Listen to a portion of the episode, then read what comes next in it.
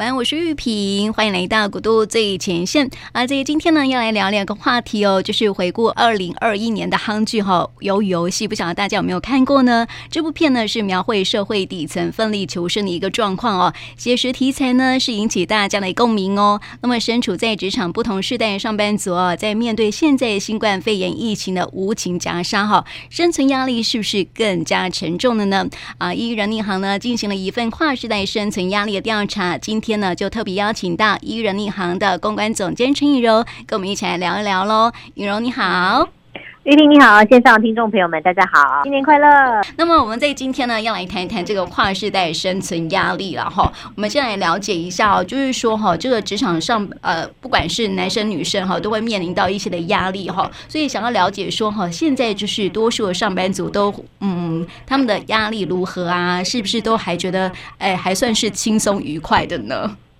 是我们针对了六七八年级生哦的上班族来进行跨世代压力的调查，发现说呢，这个自评快乐指数当中，居然有七成的人哦都不及格，都是在六十分以下，因为越高分是越快乐嘛哦，代表说大家好像都有一点无读这样子，而且平均整体呢只有四十五分而已，那代表说好像。不管是六年级、七年级、八年级的上班族，都不是太快乐。嗯，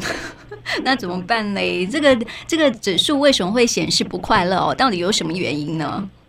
是我们发现说大家不快乐的原因到底是什么？发现说是因为加薪太难了哈，因为我们之前就就讲过嘛，台台湾大概百分之九十八都是中小型企业，那这种中小型企业其实它就不会有这个明确的调薪制度，所以对于普遍的上班族来说，都会觉得说加薪是一件很困难的事情。那另外就是薪水普遍都不高，那薪水普遍不高，加薪又很困难，就会变成说一个长期，即使你工作了十年、二十年，你可能都还处于一个收入不高的状态。那另外也有人会觉得说啊，升迁很慢啊，或者是工时很长哦。之前也做过调查嘛，台湾的工时就是在全世界是哦排名非常前面的，工时很长。那另外也有人认为说工作量很大。这一些都是跨世代哦，六七八年级生共同的职场痛点啦。嗯，那因为已经说薪水很低嘛，升迁又很慢，工时又很长了。那另外还有一些压力是来自于工作以外的压力，比如说呃物价在涨价，现在这占了百分之六六成的人都认为说这物价实在是涨得很有感。我们都知道最近比如说呃鸡蛋荒嘛，吼，好像鸡蛋也变得很贵啦，然后。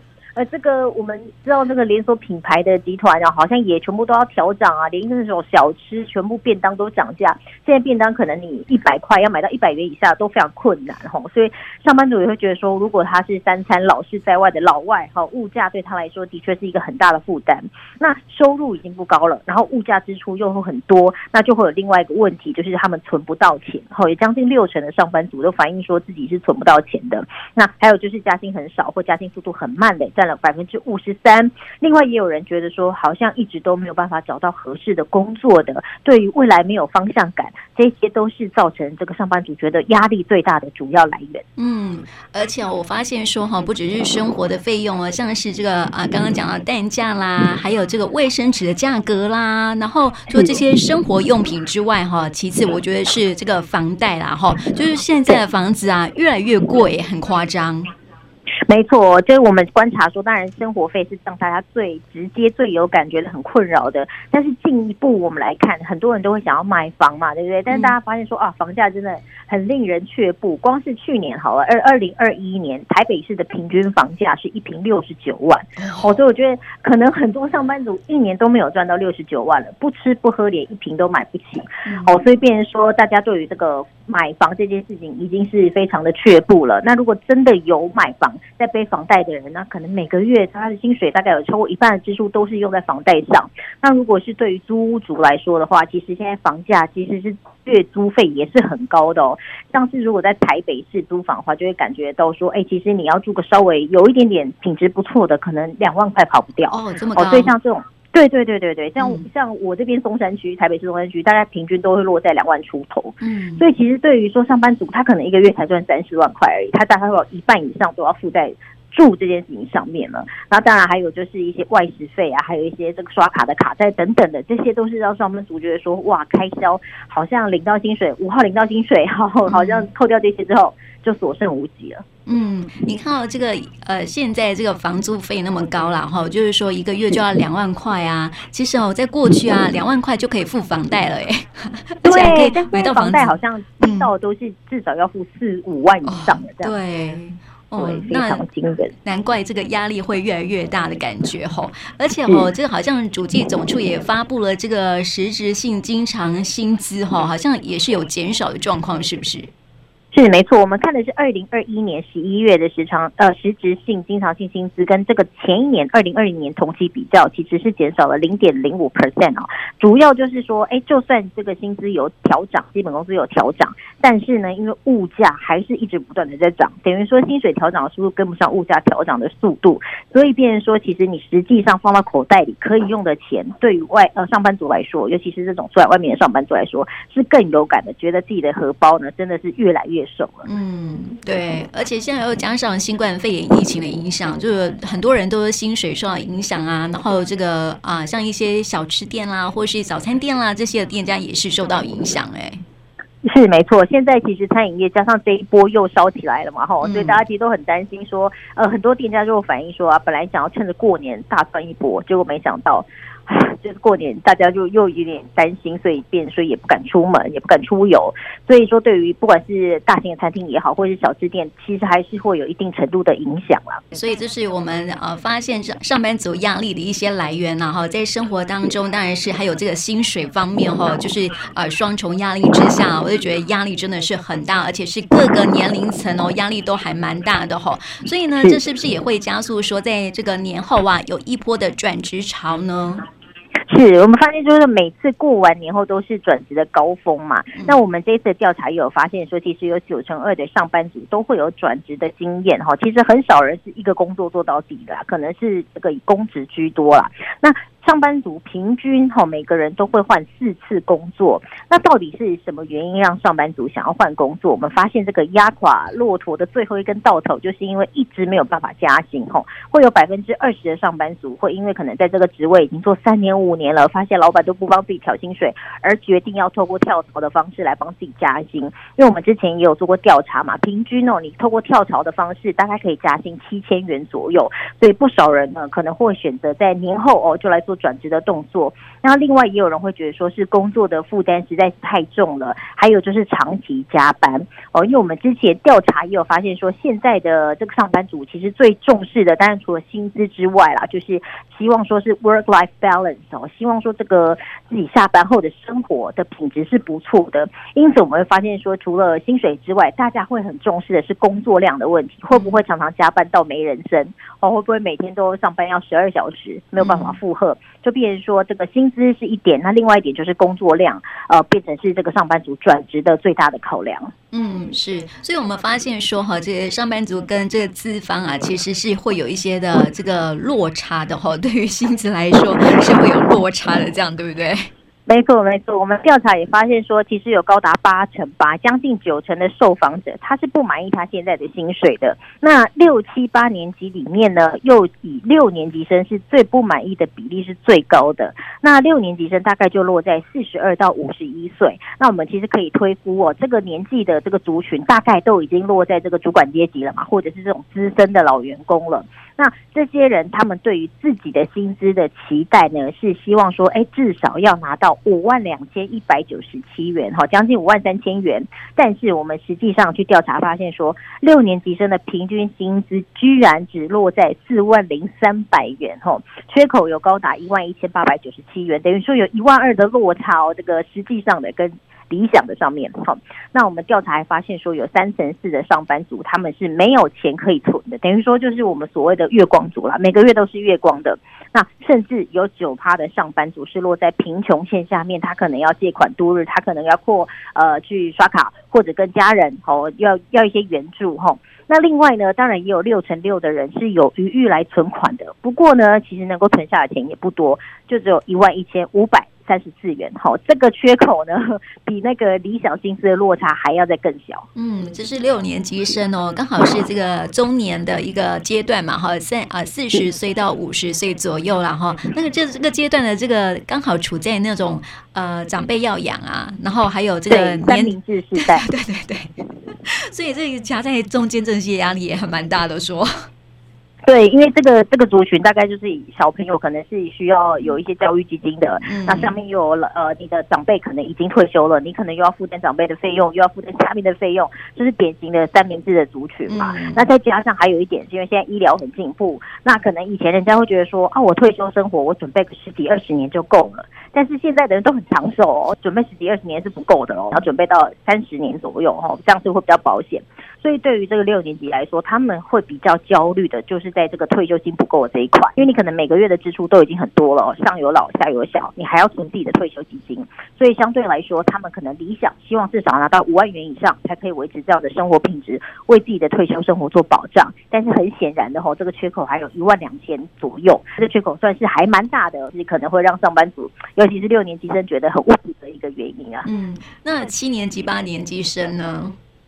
对于七年级生的话，在我这边听到就是现在就是大概过三十岁嘛，那其实过三十岁的，要不然就是职场上已经有一些历练，但是你会发现说，即使你已经有一些经验了，你还是很难拿到高薪。嗯、那另外有很多人都说七年级是这个最倒霉的世代哦，就是好像七年级一出社会之后，房价就开始飙涨了。就我们刚刚有讲到嘛，其实就是这个去年的房价，台北市房价平均就是六十九点三万，将近七十万元。哦，其实很多人的这个薪资可能都没有到这个水准，因为以这个中位数来看的话，落在五十万而已，所以等于说这个房价跟我们的收入的确是有很大的差距。所以我们也可以观察，其实很多七年级生已经年过三十了，但是都决定不结婚、不生小孩，根本连买房的能力都没有。像我身边很多这种呃七年级生哦，即使是已经年近四十哦，他们还是决定不婚不生。好，因为他们觉得说光是养自己就很辛苦了，而且好像也没有办法保障给下一代什么，甚至连一个这个安身立命的买一个自己的家都有困难了，所以变成七年级生最大的困扰是他们没有办法成家，他们干脆选择不婚不生。那八年级生看到前面的这些六七年级生都这么辛苦了，所以呢，八年级生会发现呢，很多躺平族人嘛，我们现在很流行在讲的，就是说，哎，生活就只要追求小确幸就好，好像不用去追求什么很远大的抱负了。对对对对对，因为好像看前辈都已经过成这样子了，哦，七年级生都不生小孩了，所以呢，我们发现说八年级生就更佛系了，更躺平了，普遍现在职场上的一个现象。刚刚有说到那个压力有没有哈？跨世代压力呀、啊，有一个这个呃调呃。就是调查这个压力的一个主要来源，就是对于未来没有方向感。这应该是指八年级生吧？没错，没错。很多八年级生会觉得说，我好像走哪一个产业也都买不起房，然后也都看不到未来。明确的有一种嗯，这个。前途不明的感觉，不像以前六七年级生会有一种哇，我现在努力工作，我五年后、十年后就可以买房了，就可以买车了，好，就可以在这个事业上有一一番发展。那其实这个现在的情况比较不明朗啊，加上这两年哦，疫情的状况又蛮严重的。所以呢，相对来说会比较悲观一些些啦，尤其是对八年级来说，所以才会出现这么多这个佛系的躺平族这样。他只要能够把小日子过好，有小确幸就好了。那相对来说，其实八年级生呢，我们会观察到很多人呢，甚至连外宿，就是他可能也根本不会想要出去租房子，因为他会觉得这个什么房租的压力、房贷压力实在太大了，所以反而会选择说，哎，好像就是在家里，然后好好的上班就好了。会不会变成啃老啊？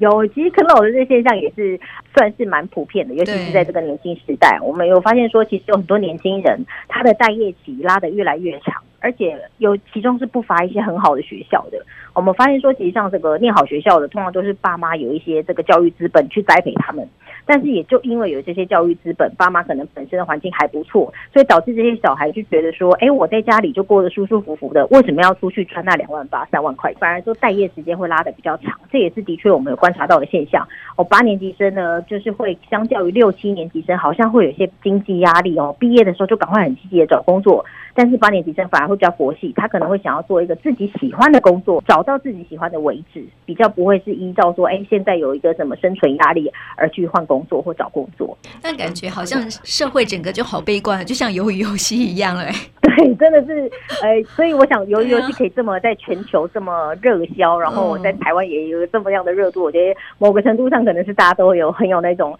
感觉。呃对对对对对，毕竟这个富人还是少数嘛，大部分的人还是很辛苦在过日子。嗯、对啊，所以我觉得这也是政府哈、哦、应该想想办法啊，怎么样去提供好的机会啦，或者是说，像现在这个政府不是一直在鼓励呃年轻人可以多生孩子吗？问题是年轻人又不想结婚，你看八 七八年级生又不想结婚，那怎么会提升国家的这个生育能力呢？对不对？对啊，而且我们刚刚讲有九趴的人在贫穷线下面哦，他可能要过卡债，或者是要跟家人生出这个。一些资，希望他们有资源嘛。那像这样的人，他怎么可能敢结婚生小孩？对呀、啊。那就算是可以存钱，其实我们刚刚讲一个月平均才存一万一千多，一万一千多，感觉要养个小孩可能都养不起。如果说你的小孩，呃，他还要补习的话，他他还有一些教育费的话等等的，那再加上回归到刚刚讲的，就是说政府虽然一直在打房，但是好像打房的效果非常的有限哈。现在除了这个台北市以外，好像这个连外县市，像是什么新竹啊、台南等地啊，对，对，哇，这个房价。也是涨得非常夸张，对，所以在这样的情况之下，其实买不起房，尤其是你，你光想就是小孩要住哪里。你你可能光想到这个问题，你就不敢生小孩。虽然说政府很鼓励大家多多生育啦，或者是说有一些呃补贴金，但我们也知道这个生育补助也才几万块而已。可是养一个小孩怎么可能只有几万块？哦，是一个很大的责任嘛。所以变成说，哎，政府催归催，但是你实际上的这个物价一直在涨，房价一直在涨，实际上就是让年轻人没有一个可以安身立命的依据，更没有一个这个可以冲劲的目标嘛。以前会人会觉得说啊，我现在努力工作，就是因为我要存房贷，我要还房贷，我我要逐渐建出一个自己的家，但现在的人好像就是光是把自己顾好就好了，所以就变成说，呃，政府在没有把房价和物价压下来的情况之下，然后加上我们的薪水后，真的是。加薪的感觉很无感呐，这样的情况之下，的确会让上班族觉得很郁闷哈，所以这快乐指数就真的不及格，不是很高。没错啊，所以这份调查是希望说哈，政府能够好好的听一下这样子上班族的心声。是，大家都是很认真在工作，但希望说工作也是要回报嘛，嗯、对不对？对，希望可以反映在自己的生活品质上。但一旦生活品质都好像没有指望，或者是未来都没有目标的话，那的确会让人家失去这种努力工作的动机。嗯，没错啊，这个幸福指数要提升哈，不是只有这个啊、呃、企业在做啦。其实啊，政府部门也应该好好的做，再看怎么样去提升国民的幸福感哈，这才是最重要的一个部分了哈。所以今天跨世代生存压力呢，带大家一起来了解哈，不是让大家很悲观呐，哈，是目了解目前的状况。那也希望说大家还是要啊，在职场当中啊，还是要尽力去发挥自己的天赋才能了哈，然后也要有这个正向的一个思考的方式啊。才不会被现在社会的一些压力啊，把它压垮，这样不太好。嗯，那今天呢，就谢谢颖柔来到我们节目当中，谢谢你，谢谢平。